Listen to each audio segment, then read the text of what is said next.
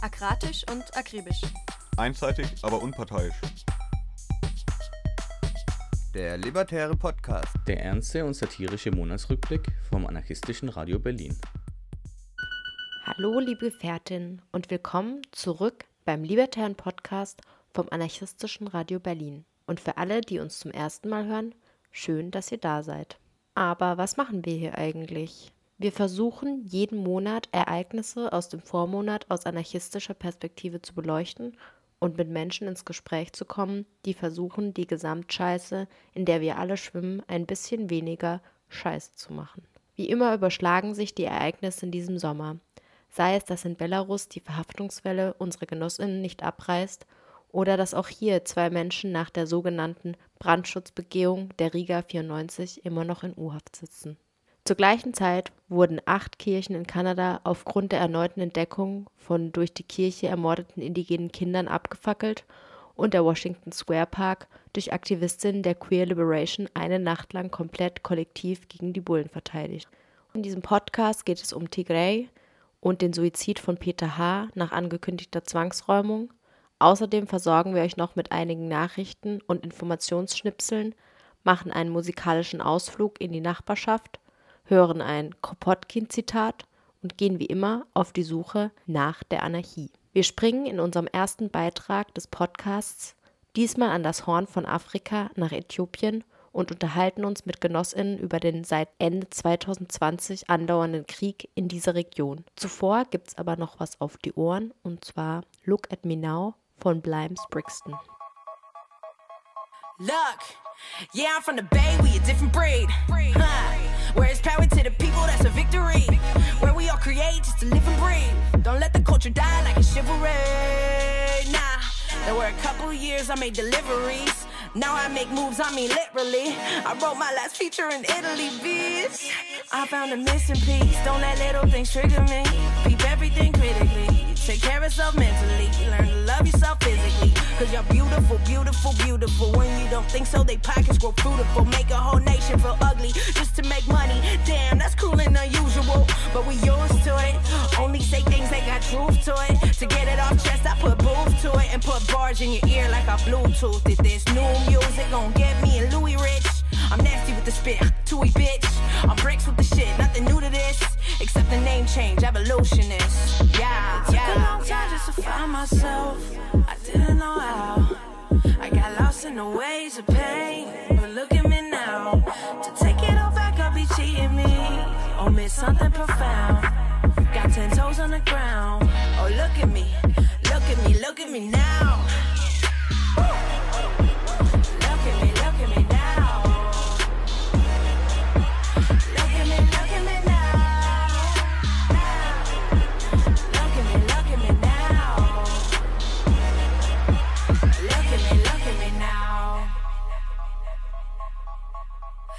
Said I'm from the city where the subs knock. Huh. Back when what it is now, it was not. We was born a different pattern if you cut cloth.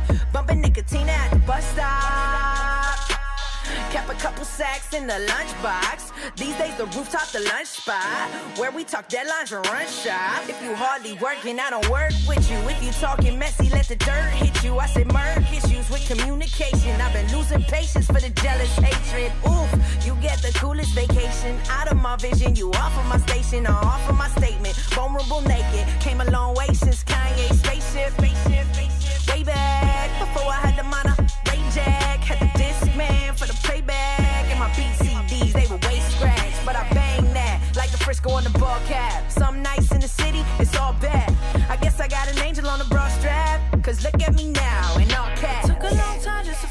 myself. I didn't know how. I got lost in the ways of pain. But look at me now. To take it all back, I'll be cheating me. Or miss something profound. Got ten toes on the ground. Oh, look at me.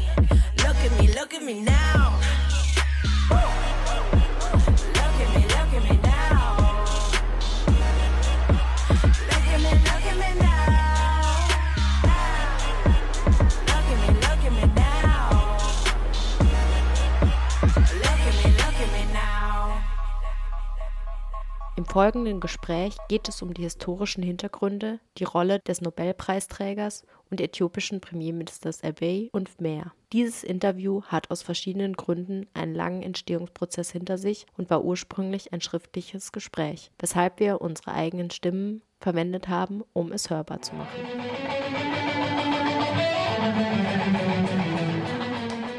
Könnt ihr uns zu Beginn ein wenig über euer Kollektiv erzählen? Wir sind ein kleines Kollektiv, das sich Anfang 2020 zusammengefunden hat. Wir arbeiten derzeit daran, den Anarchismus sowie anarchistische Ideen unter Menschen zu verbreiten, die Amharisch und Tigrinya sprechen, hauptsächlich durch kollaborative Online-Plattformen. Einige von uns befinden sich am Horn von Afrika, andere Mitglieder leben in der Diaspora und wir versuchen, einige pragmatische Projekte in Bezug auf intersektionalen Aktivismus und gegenseitige Hilfe an unseren jeweiligen Standorten durchzuführen. Wir möchten mit euch über den anhaltenden Krieg in der Region Tigray im Norden Äthiopiens sprechen. Könnt ihr uns einen Überblick geben, wie die Dinge im Moment stehen? Seit dem Ausbruch des Tigers in Tigray sind nun über sechs Monate vergangen. Die Menschen in Tigray befinden sich seit Beginn des Krieges in einem kompletten Telekommunikations-Blackout, bis vor ein paar Wochen die Telekommunikationsdienste in bestimmten Teilen von Tigray teilweise wiederhergestellt wurden. Nach Berichten von Hilfsorganisationen befinden sich mehr als 4,6 Millionen Menschen in einer katastrophalen Lage, da die Versorgung mit lebensnotwendiger humanitärer Hilfe, Elektrizität und Wasser unterbrochen wurde und schätzungsweise 2,2 Millionen Menschen im Land selbst vertrieben wurden. In den früheren Tagen des Krieges flüchteten täglich 7000 Menschen in den Sudan. Aber selbst diese Zahl ist deutlich gesunken, nachdem äthiopische und eritreische Soldaten die Grenze zum Sudan blockiert hatten, um die Tigrayerinnen an der Flucht zu hindern. Das faschistische genozidale Regime in Addis hatte offiziell die Beendigung des Krieges verkündet. Sie nennen es eine polizeiliche Maßnahme aber die Bevölkerung wird weiterhin von revanchistischen Milizen aus der Nachbarregion und brutalen eritreischen Söldnern angegriffen, die Gruppenvergewaltigungen begehen, Ernten und Ackerland niederbrennen, Vieh stehlen und die Bevölkerung terrorisieren und bestrafen. Was in Tigray geschieht, ist ein Völkermord, der sich seit Jahren zusammenbraut und an dem internationale Akteure beteiligt sind, insbesondere die Vereinigten Arabischen Emirate, deren Drohnen eingesetzt wurden, um Städte in Tigray zu bombardieren, und Eritrea, dessen Söldner einige Teile von Tigray übernommen haben, was ein Versuch zu sein scheint, Tigrayerinnen und die tigrayische Identität auszurotten. Die internationale Gemeinschaft kann sich nicht mehr aus der Verantwortung stehlen, weil es sich herumspricht. Menschen riskieren ihr Leben, um aufzudecken, was das genozidale Regime tut, damit die Welt handelt, um den Völkermord zu stoppen. Aber das Beste, was wir bisher gehört haben, war, dass die internationale Gemeinschaft ernsthaft besorgt über die ethnische Säuberung war. Aber keine Maßnahmen zum Schutz der Zivilistinnen vor diesen beiden brutalen Regimen von Afewerki in Eritrea und Abiy in Äthiopien ergreift. Vor welchem historischen Hintergrund stehen diese Spannungen zwischen Äthiopien und der Region Tigray? Ein Artikel von Gebrekirstos Gebremeskel, The War on Tigray, A Multi-Punched Assault Driven by Genocidal Undercurrents, Ethiopia Insight, deckt einen jahrzehntelangen antitigraischen Prozess zur Schaffung eines Großstaates auf, der darauf abzielte, Tigray zu verarmen, um es gefügig zu machen. Dieser antitigraische Prozess wurde in den letzten drei Jahren noch deutlicher, als der Hass staatlich gefördert wurde und nicht mehr mit dem Hass gegen das Regime verwechselt werden konnte. Man beachte dabei, dass die Koalition, die Äthiopien 27 Jahre lang vor der Reform regierte, von der Tigrayan People Liberation Front TPLF dominiert wurde und antitigraische Äußerungen oft fälschlich als regierungsfeindlich interpretiert wurden und unbehelligt blieben. Als Abiy Ahmed jedoch an die Macht kam, nutzte er die Medien, um faschistische Propaganda zu verbreiten und die Menschenrechtsverletzungen, die in der vorherigen Regierung stattgefunden haben, auf Tigrinya sprechende Menschen zu schieben. Dies führte zur Entwicklung einer offenen und beobachtbaren Gewalt gegen Tigrayerinnen, die in anderen Teilen des Landes leben. Die TPLF, die dominierende Partei in der Vier-Parteien-Koalition, die Äthiopien fast zwei Jahrzehnte lang regierte, war eine politische Kraft, die als aufständische Gruppe begann, die sich gegen die diktatorische Militärjunta auflehnte aber später die Expansion eines Großstaats unterstützte, der sich dann daran machte, die eigenen Gründer zu fressen. Welche Rolle spielte der europäische Kolonialismus bei der Schaffung dieser Konflikte und welche Rolle spielt er noch heute? Der europäische Kolonialismus hatte nachhaltige Auswirkungen auf Afrika, vor allem was die Bildung von Grenzen und modernen Nationalstaaten betrifft. Fast alle afrikanischen Staaten sind Ergebnisse des kolonialen Projekts. Wir glauben jedoch nicht, dass dieser Krieg ein Erbe des europäischen Kolonialismus ist, da es sich um einen faschistischen Versuch handelt, eine Bevölkerung von sechs Millionen Menschen um des Wohles und des Friedens willen zu bombardieren und auszuhungern. Allerdings sind die europäischen Regierungen dafür verantwortlich, diesen völkermörderischen Krieg gegen Tigray zu ermöglichen, indem sie Abiy unterstützen, ihm Legitimität verschaffen und seine Versprechen um der neoliberalen Reformen willen decken, die er versprochen hat. Was könnten eurer Meinung nach die Folgen dieses Krieges sein? Was wir am meisten befürchteten, war, dass es eine brutale ethnische Säuberung im Geheimen geben würde. Aber das ist in West-Tigray bereits geschehen und geschieht weiterhin, obwohl die internationale Gemeinschaft weiß, dass dies geschieht und es viele Beweise für einen Völkermord gibt, die in verschiedenen Formen auftauchen.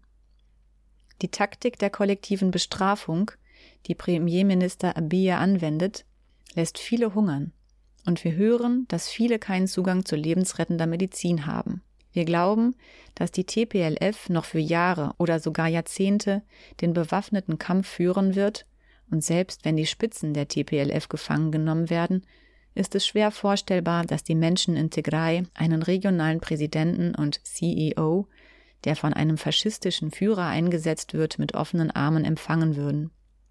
Die Unterstützung in der Bevölkerung, die dieser Krieg in anderen Teilen des Landes hat, deutet auch auf den Faschismus hin, der den Rest Äthiopiens einnimmt und es für viele unvorstellbar macht, dass Tigray als Teil Äthiopiens weiter bestehen wird. Wir erwarten, dass eine sehr starke und lange Unabhängigkeitsbewegung daraufhin entfacht wird.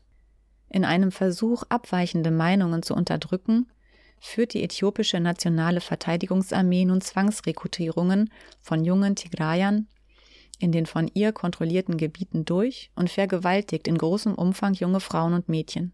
Dies hat dazu geführt, dass wehrfähige junge Männer und Frauen sich absetzen, um sich den TDF, den Tigrayan Defense Forces anzuschließen, die nun eine Art Volksarmee der Tigrayerinnen ist, der sich Studentinnen, Arbeiterinnen, Lehrerinnen, Ärztinnen und ganz allgemein alle anschließen, die nicht in ihren Häusern bombardiert oder in Kirchen massakriert werden wollen, auch ohne eine entsprechende Ausbildung, weil es keine andere Möglichkeit gibt, wenn man sich, die eigene Gemeinschaft und Identität verteidigen will. Premierminister Abiy war 2019 mit dem Friedensnobelpreis ausgezeichnet worden. Wie hat das seine Positionen oder sein Handeln in diesem Krieg beeinflusst? Wie Arwa Madavi einmal sagte, ist der Friedensnobelpreis wie ein Who is Who der Kriegsverbrecher. Die jüngsten Empfänger dieses Preises, darunter der genozidale Kriegsverbrecher Abiy Ahmed, Juan Manuel Santos, die EU und Barack Obama, sprechen für sich. Wir wollen also nicht überheblich sein und sagen, dass wir etwas Besseres vom Friedensnobelpreiskomitee erwartet haben, denn ehrlich gesagt, das haben wir nicht.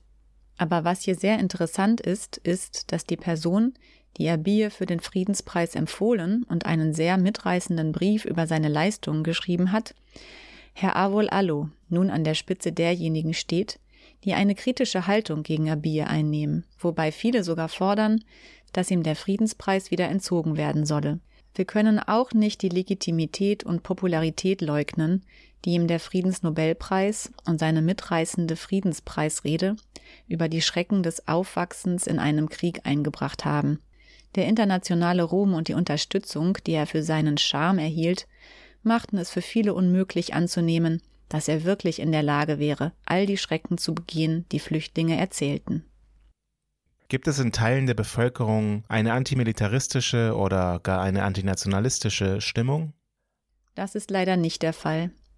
Die EPRDF war ein sehr tyrannisches Regime und die Menschen verabscheuen es.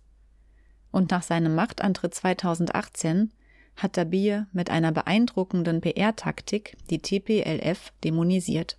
Umfangreiche Menschenrechtsverletzungen, die unter der EPRDF-Herrschaft begangen wurden, wurden der TPLF im Speziellen und der Tigrinya sprechenden Bevölkerung im Allgemeinen zugeschrieben.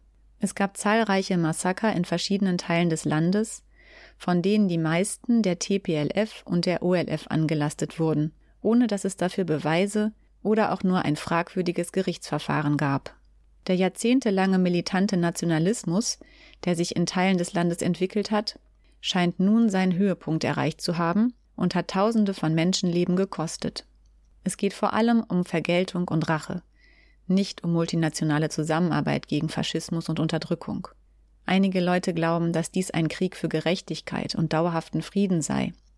Sie glauben, dass dies das Ende all der Schrecken sein werde, von denen wir in den letzten drei Jahren gehört haben, die Morde, die Abiy ohne jeden Beweis der TPLF zugeschrieben hat. Das wird es nicht.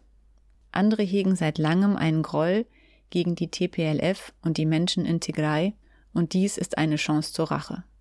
Und für fanatische äthiopische Nationalistinnen ist dies eine Chance, den ethnischen Föderalismus, unter dem das Land in den letzten drei Jahrzehnten stand, zu demontieren und einen stärker zentralisierten Staat zu schaffen.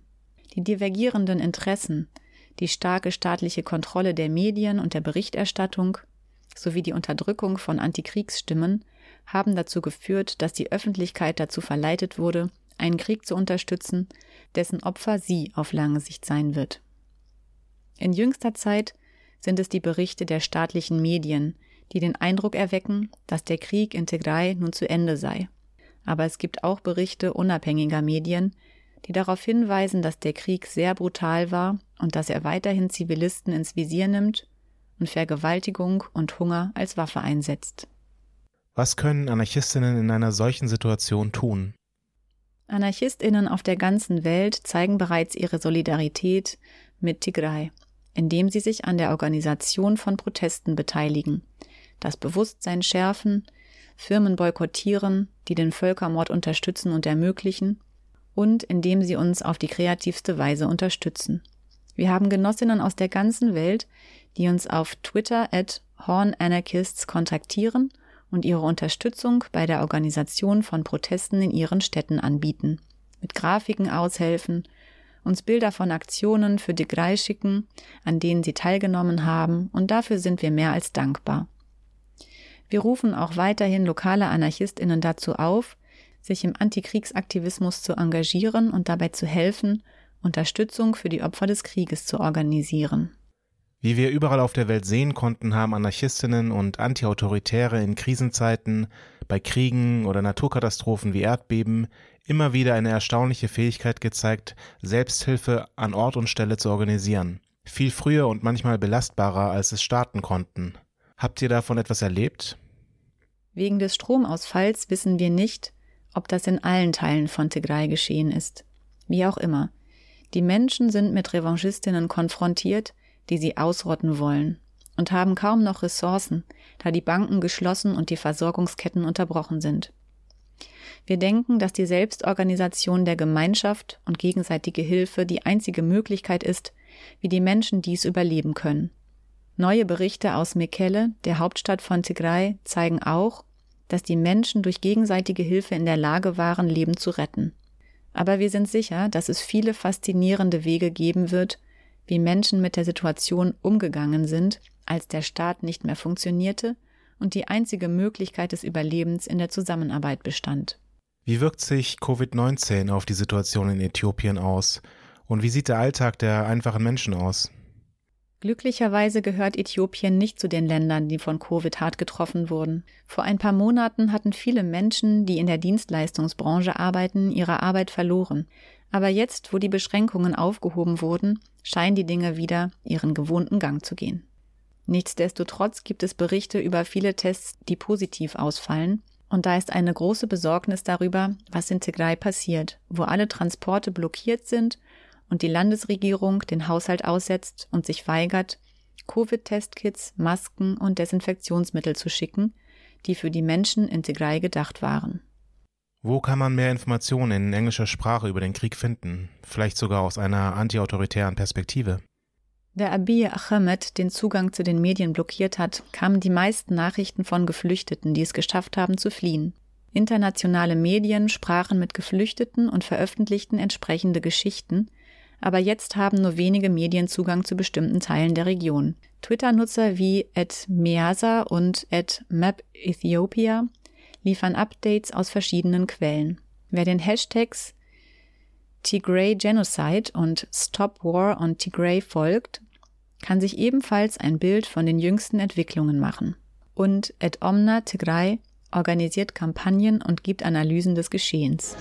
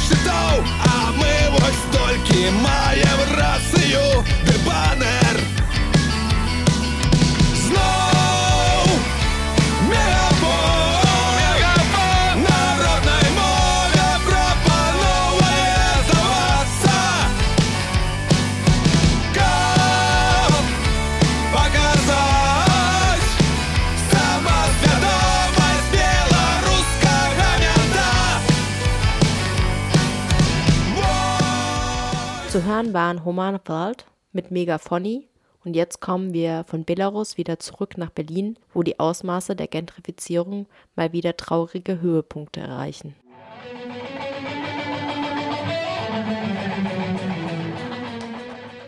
Im folgenden Beitrag nehmen wir euch mit auf einen Kiezspaziergang der etwas anderen Art.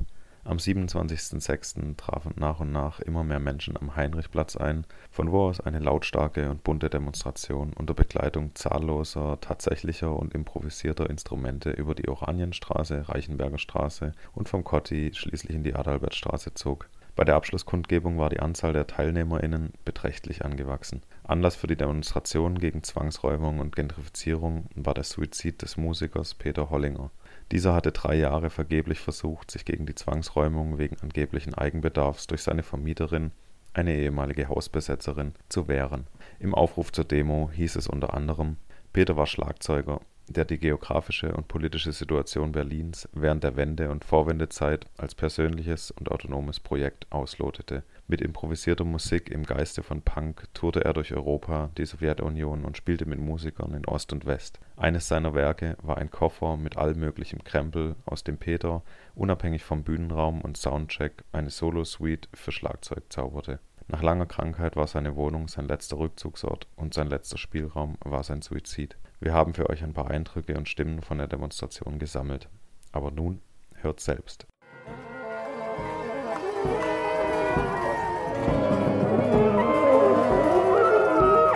Peter sollte aus seiner Wohnung zwangsgeräumt werden. Das hat er nicht ertragen. Deshalb hat er sich umgebracht. Dies hat er vorher angekündigt.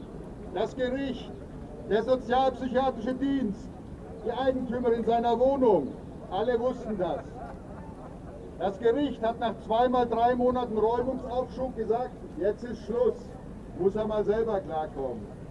Der Sozialpsychiatrische Dienst hat ihm einfach das Ende des Räumungsaufschubs mitgeteilt und hoffte wohl, wird schon alles irgendwie gut gehen. Die Eigentümerin wollte ihn auf Teufel komm raus raushaben. Seine Suizidankündigung war ja anscheinend egal. Seine Wohnung ist ja ihr Eigentum. Sie alle sind Mitschuld an Peters Tod. Es gibt immer Möglichkeiten, anders zu handeln. Aber es ist nicht das erste Mal, dass uns beim Bündnis Zwangsräumung verhindernder Tod begegnet. Jemand stand am Tag seiner Zwangsräumung auf dem Dach und sagte, er springt. Rosmarie ist zwei Tage nach ihrer Zwangsräumung in einer Notunterkunft gestorben. Wie viele durch den Druck der Kündigung oder die drohende Räumung oder die menschenunwürdige Unterbringung in Läusepensionen krank geworden sind, wissen wir nicht. Darüber gibt es keine Statistik. Das schreibt keiner auf. Unsere Genossin in Spanien, wo sich im letzten Monat gleich zwei Leute wegen drohender Zwangsräumung umbrachten, sagen, es war kein Suizid, es war Mord. Und wir fügen hinzu, der Mörder heißt Kapitalismus.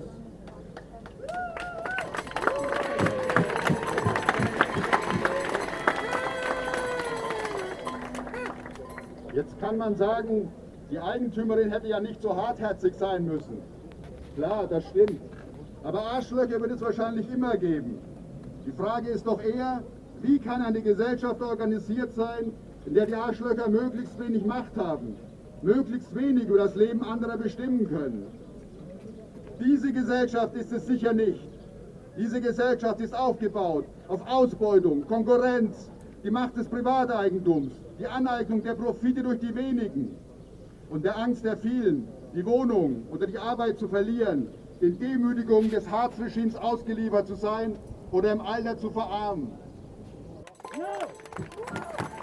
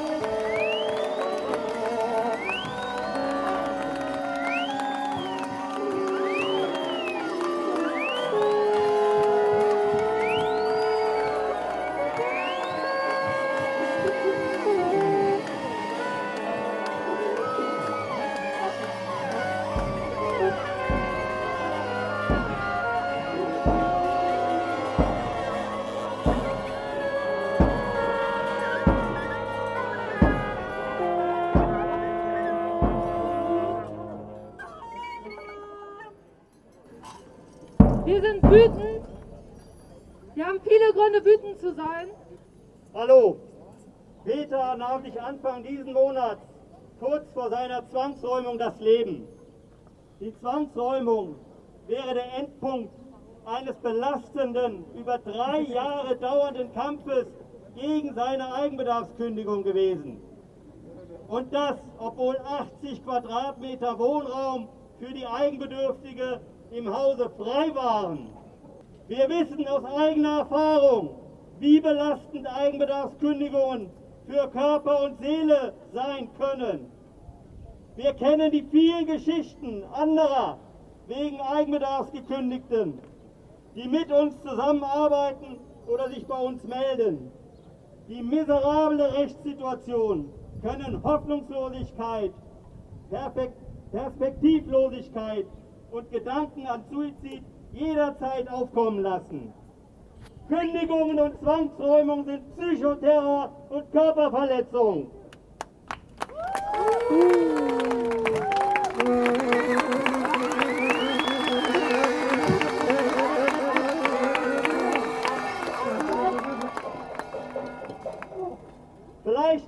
Ihr euch noch an Jürgen Rostock, der ebenfalls gegen seine Eigenbedarfskündigung kämpfte. Er starb im März 2018, bevor die Berufungsverhandlung vor dem Landgericht begann. Damals überschlugen sich die Politikerinnen mit Vorschlägen, was gegen Eigenbedarfskündigung und zum Schutz der Mieterinnen gemacht werden muss. Was hat sich seitdem in Sachen Eigenbedarfskündigung oder Zwangsräumung verändert? Gar nichts! Nichts! Der Bundesgerichtshof hat sogar noch unsere Rechtslage mit Urteilen zur Eigenbedarfskündigung verschlechtert. Wir Mieterinnen wissen aus eigener, jahrelanger Erfahrung, dass von Politikerinnen und anderen selbsternannten Vermittlerinnen sehr wenig zu erwarten ist. Deshalb ist es wichtig, dass wir uns um uns selbst kümmern, uns gegenseitig unterstützen keine alleine lassen und gemeinsam kämpfen. Es sind keine Einzelfälle, von denen wir hier reden. Es ist ein System, das Profite und Eigentum über Menschenleben setzt. Ein solches System wollen wir nicht. Deshalb kämpfen wir gemeinsam gegen alle Formen der Kündigung und für den Erhalt unserer Wohnräume. Verhindern wir Zwangsräumungen. Eigenbedarf kennt keine Kündigung. Wir bleiben alle.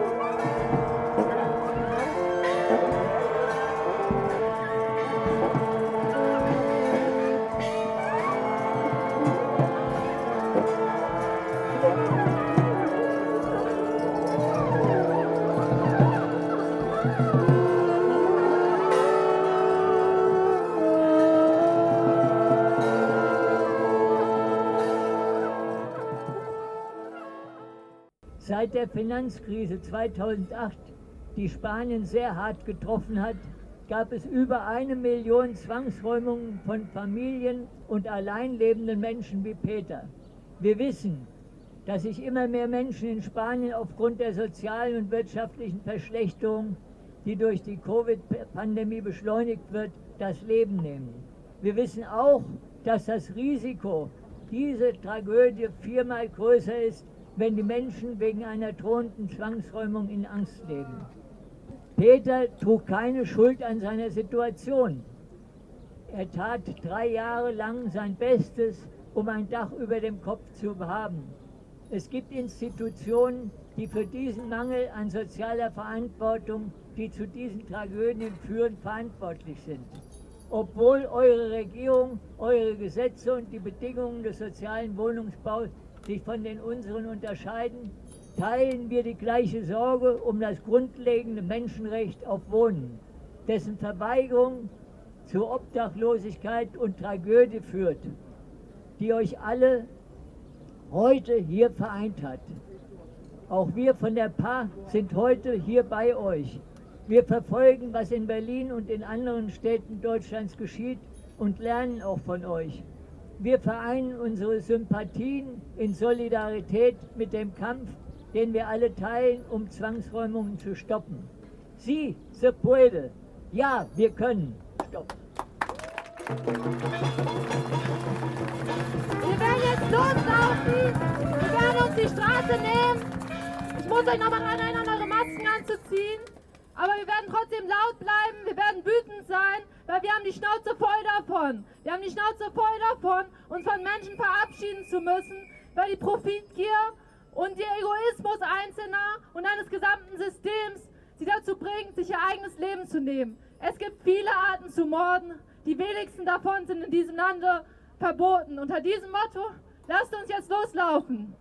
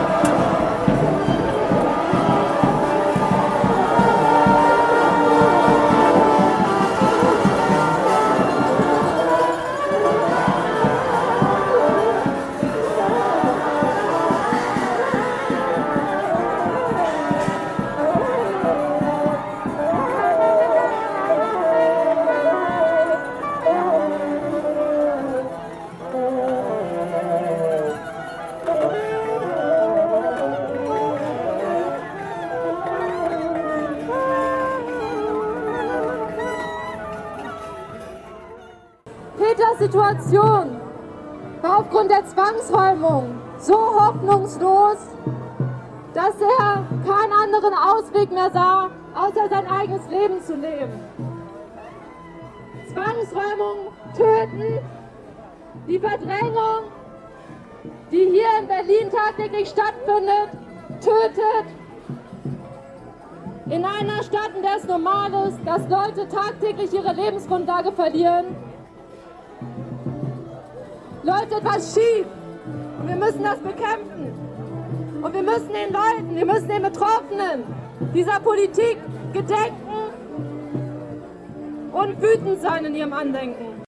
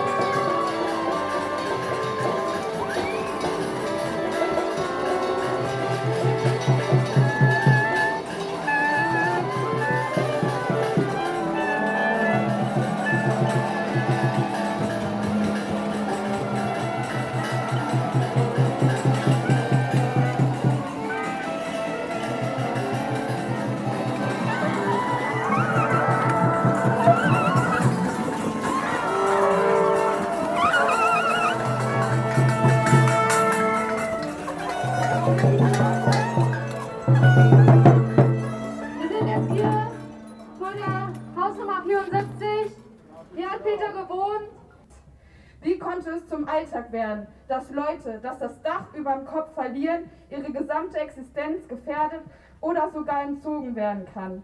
Ihre Leben aufs Spiel gesetzt wird, um die Interessen einiger weniger Kapitalisten zu schützen.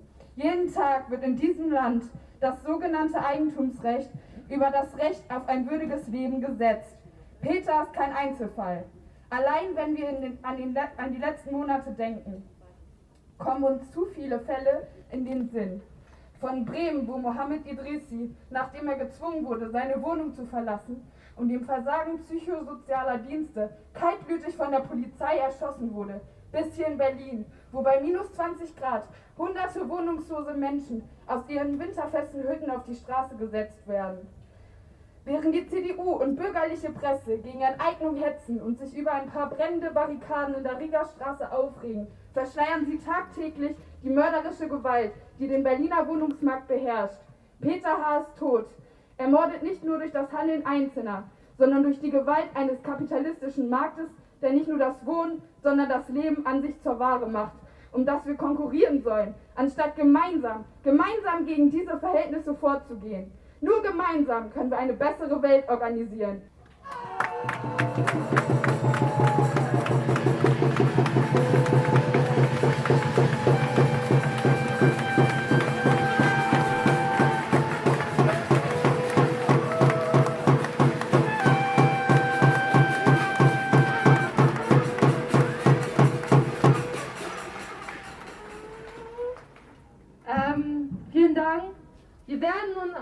Einen Redebeitrag hören von jemandem, der hier im Haus äh, mit Peter gelebt hat, der ihn kannte und er wird nun einige Worte zu uns sagen.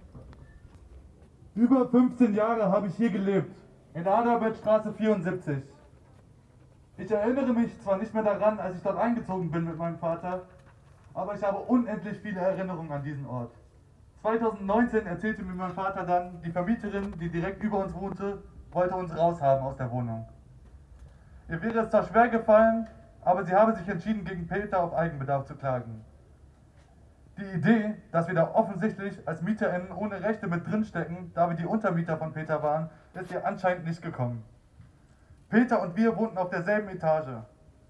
Ursprünglich ist jede Etage eine Wohnung, doch Peter wohnte in einem Zimmer, einen kleinen Teil der Wohnung, und wir wohnten auf 85 Quadratmeter zu fünft. Die Eigenbedarfsklage der Vermieterin oben drüber war also letztendlich dazu da, dass ihre Tochter, die angeblich nicht genug Lebensraum auf einer Etage mit ihrer Mutter habe, den Platz von sechs Menschen benötigt, um endlich in Ruhe leben zu können. Peter wohnte schon vor dem Mauerfall in dieser Wohnung. Und diese Wohnung war mehr oder weniger das Letzte, was ihm geblieben war. Über die Jahre hatte sich sein körperlicher und mentaler Zustand sehr verschlechtert und persönliche Kontakte hatten abgenommen. Peter, ein 68er Anarchist aus Leidenschaft, wollte nur in seiner Wohnung sein Leben zu Ende leben. Als dann Ende letzten Jahres meine Familie auszog, da wir auf gut Glück doch noch einen Platz zum Leben gefunden haben, wurde nochmal versucht, eine Auseinandersetzung mit der Vermieterin herbeizuführen. Die 85 Quadratmeter, die uns zum Leben als fünfköpfige Familie genügt haben, sind doch jetzt frei. Das ist mehr als genug Platz für eine Frau in ihren 20ern, um zu leben. Doch Peter war offensichtlich nicht mehr willkommen in diesem Haus. Dieses Haus voller ehemaliger Hausbesetzer, dieses Haus voll mit möchtegern Gutmenschen, welche jetzt nur noch in Euros fühlen.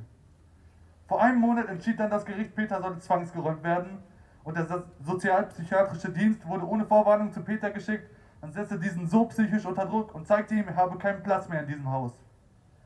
Peter, der sich seines letzten Stück Freiheit beraubt gesehen hat, sah keinen Ausweg mehr, außer sich selbst das Leben zu nehmen.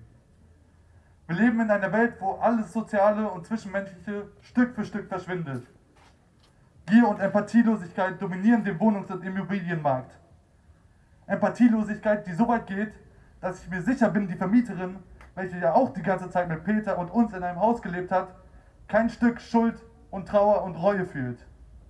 Empathielosigkeit einer jungen Frau, welche darauf angesprochen wird, dass unsere Wohnung ihr zur Verfügung steht, Peter aber einen Umzug nicht mehr hinkriegen wird, die uns dann sagt, wir hätten einfach unterschiedliche Prioritäten und Lebensrealitäten.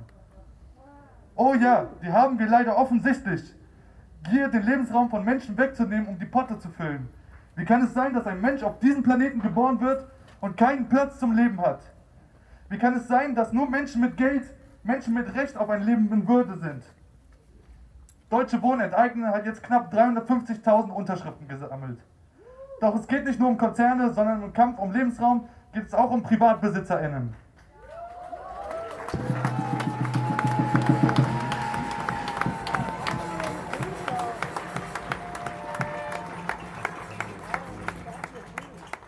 Zwangsräumung kann töten und Zwangsräumung ist Mord. Eine Person in den Selbstmord zu treiben, ist in meinen Augen Mord. Und eine Person ihren langjährigen Lebensraum zu entziehen, ist Gewalt. Rest in Power, Peter Holliger, möge deine Sehnsucht nach Freiheit uns alle befreien.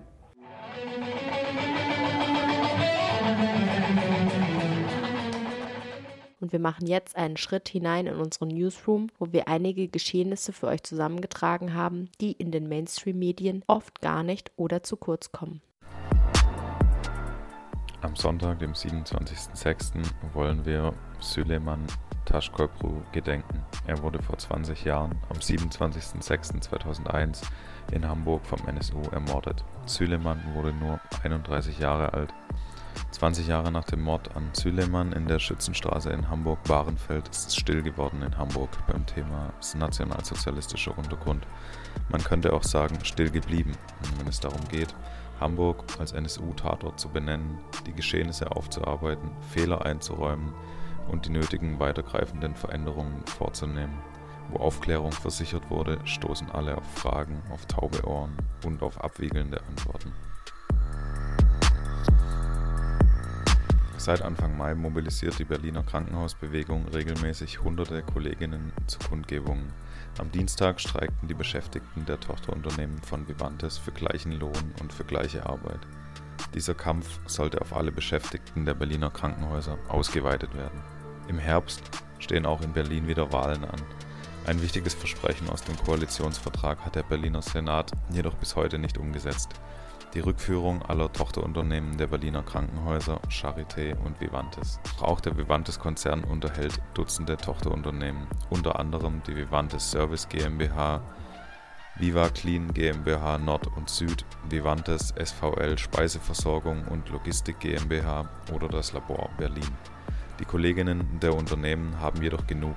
Sie, die während der Pandemie noch deutlicher gemerkt haben, wie relevant sie und ihre Arbeit, die sie leisten für dieses System sind, wollen es nicht mehr hinnehmen, durch Outsourcing teilweise 600 Euro weniger als ihre Kolleginnen für die gleiche Arbeit zu verdienen. Manche von ihnen sind trotz 40-Stunden-Woche gezwungen, einen zweiten Job aufzunehmen, um ihre Familien zu versorgen.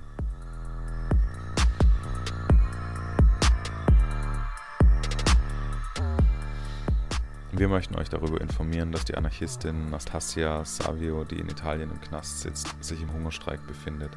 Natasja wurde am 21. Mai 2019 zusammen mit Beppe und einem weiteren Mitstreiter im Zuge des Repressionsschlages Prometeo verhaftet.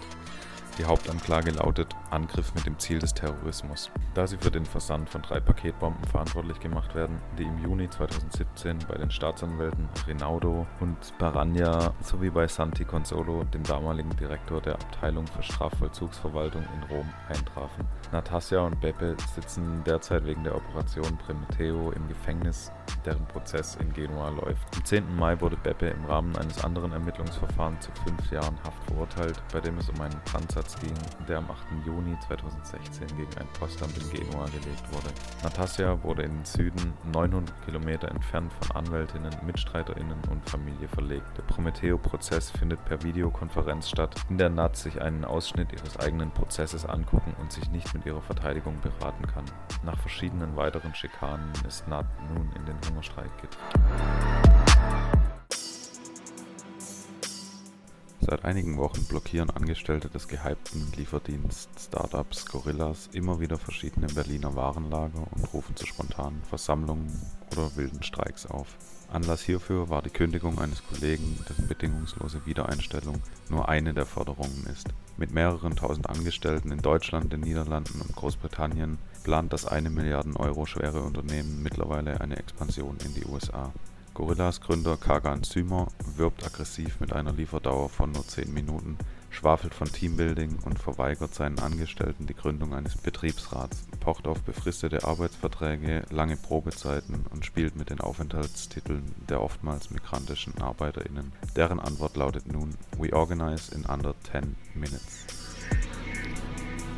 Besucht die Southeast Asian Anarchist Library online in Zeiten von Pandemie und Aufständen sind Anarchisten in Yangon, Bangkok, Jakarta, Kuala Lumpur und Metro Manila auf den Straßen unterwegs. Der Anarchismus in Südostasien ist erst etwas mehr als 30 Jahre alt, da der Anarchismus Anfang des 20. Jahrhunderts in der Region vollständig demobilisiert und ausgerottet wurde. Dennoch taucht der Anarchismus wieder auf, wenn die Bevölkerung der Region nach befreienden Rahmenbedingungen sucht. Um der zunehmenden libertären Militanz in Südostasien gerecht zu werden, bietet die anarchistische Bibliothek Bibliothek jetzt die Südostasiatische Anarchistische Bibliothek als Ort an, um anarchistische Literatur aus der Region oder in den Regionalsprachen zu sammeln und zu verbreiten. Die SEA Library ist eine mehrsprachige Bibliothek, die die mehrsprachige und plurale Vielfalt der südostasiatischen Region widerspiegelt. Am 28. Juni begann ein Aufstand gegen die Monarchie in Eswatini, einem Binnenstaat im südlichen Afrika, bei dem Revolutionäre das Eigentum von König Msati III. ins Visier nahmen. Militante plünderten Lastwagen mit Waren aus Südafrika, blockierten Straßen mit brennenden Barrikaden und setzten Supermärkte in Brand. Eine Nacht heftiger Proteste dauerte bis in den Tag hinein. Auf Bildern, die von den Szenen geteilt wurden, zündeten Militante eine Statue vor einem Konferenzzentrum in Mazzini an. Demonstranten behaupteten, König Msati III. und Mitglieder der königlichen Familie seien inmitten der Proteste nach Südafrika geflohen. Nach dem Tod des im Mai von der Polizei ermordeten Tabani Komonie gab es in Eswatini seit mehreren Wochen Proteste.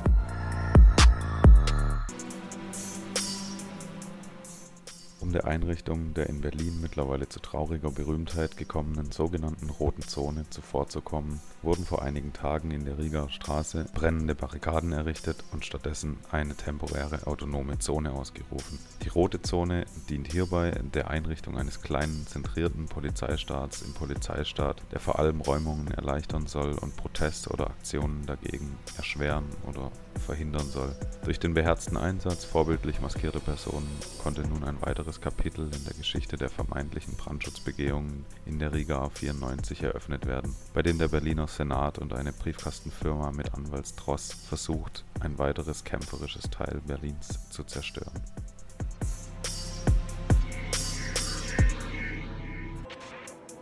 Zum Tod von Winston Boogie Smith. Die Abgeordneten von Hennepin und Ramsey County, die in der US Marshals Fugitive Task Force arbeiten, ermordeten Winston Boogie Smith am helllichten Tag am 3.6.2021 in Minneapolis. All das nur 10 Minuten entfernt von der Stelle, an der George Floyd ermordet wurde. Der Mord ereignete sich Stunden, nachdem die Stadt versucht hatte, den George Floyd Square, eine von der Community geschaffene und gepflegte Gedenkstätte, zu zerstören. Die US Marshals der Fugitive Task Force hatten ebenfalls den Aktivisten Michael Reinöl ohne Vorwarnung erschossen. Bevor Winston Smith ermordet wurde, hatte er in den sozialen Medien seinen Aufenthaltsort gepostet, wo er von der Polizei überwacht wurde. Winston Smith äußerte sich offen zu Fragen der Verteidigung der Community. Er war nur 32 Jahre alt als er von der Polizei von Minneapolis ermordet wurde. Er war ein beliebter Komiker, Musiker und Revolutionär. Er hinterließ drei kleine Kinder.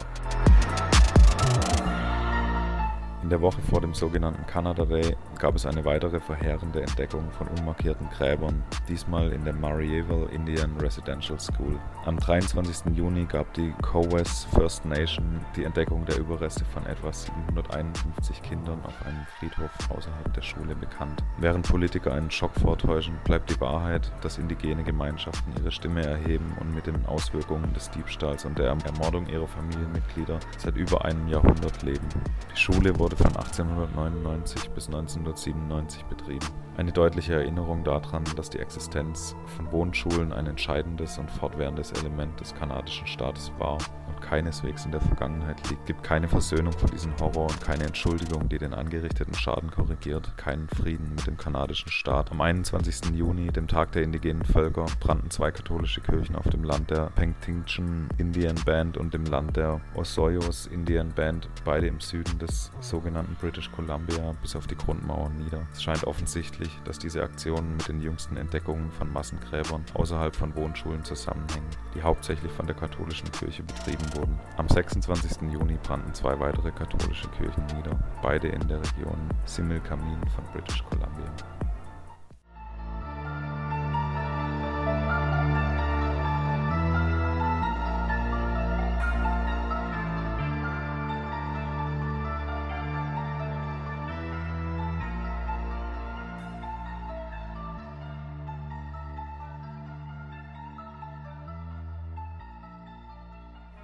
Viele Menschen hatten Einfluss auf unser anarchistisches Denken.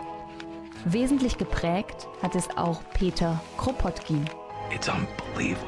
Als einer der zentralen Theoretiker des kommunistischen Anarchismus starb Kropotkin 1921, vor genau 100 Jahren.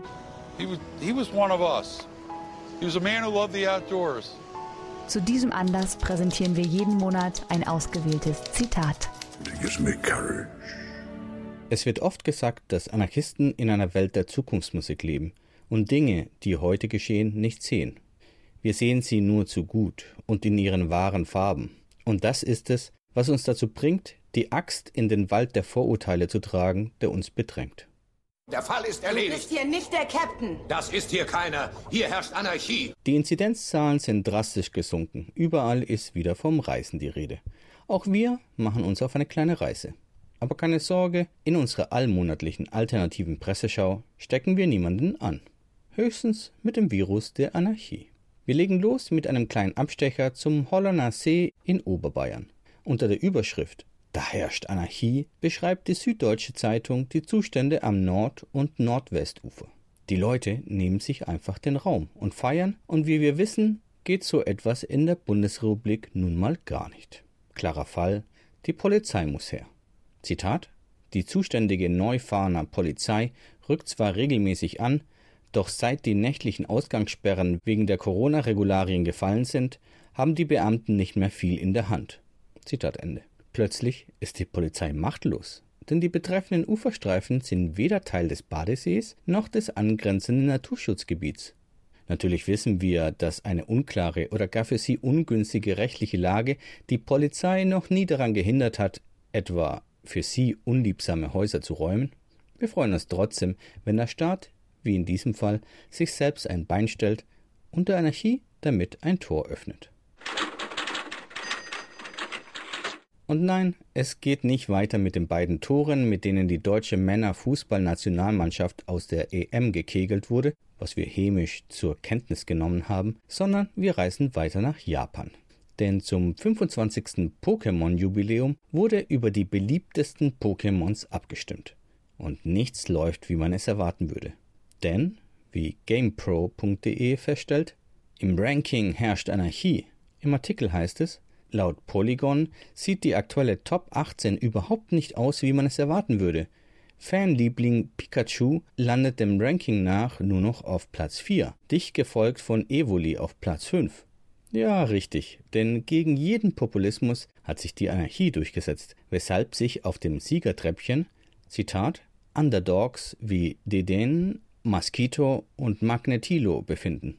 Die Anarchie beginnt ihren Sport immer als Underdog. Aber nehmt euch in Acht, denn die freie Gesellschaft ist nur um die Ecke. Nicht wirklich um die Ecke ist unser nächstes Ziel.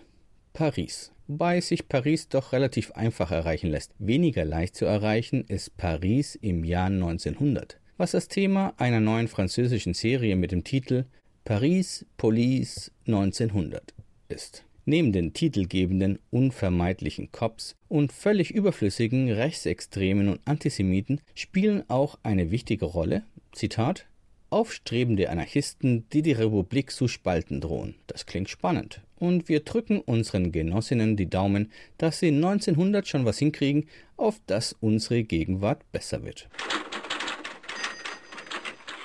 In unserem letzten Beitrag schließlich geht es nach, äh, ja, wohin eigentlich? Nirgendwohin Konkretes jedenfalls. Denn es liegt gerade in der Natur dieses Projekts, überall und nirgends zu sein.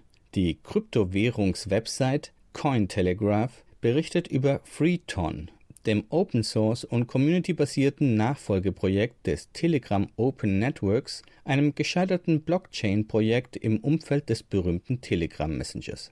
So konnte sich nun Freeton von Anfang an eine dezentralisierte Governance-Infrastruktur geben. Der Entwickler Ben Sunderland führt dazu aus, wenn wir die Kontrolle über unsere Daten zurückgewinnen wollen, dann ist der erste Schritt, dass wir sie vor spionierenden Blicken schützen. Jede Person sollte die Wahl haben, ob sie ihre Transaktionen privat oder öffentlich macht. Der neue Wettbewerb unterstreicht die Bemühungen von Freeton, eine treibende Kraft für die dezentralisierte Anarchie auf der ganzen Welt zu sein. Zitat Ende. Das klingt super. Anarchie und dezentral dazu. Mehr davon.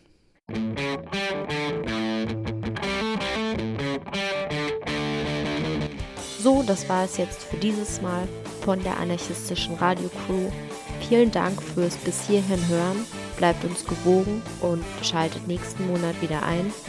Anmerkung, Kritik und GEMA-freie Mucke gerne an aradio-berlin at riser.net. Lasst euch nicht überwachen und passt aufeinander auf.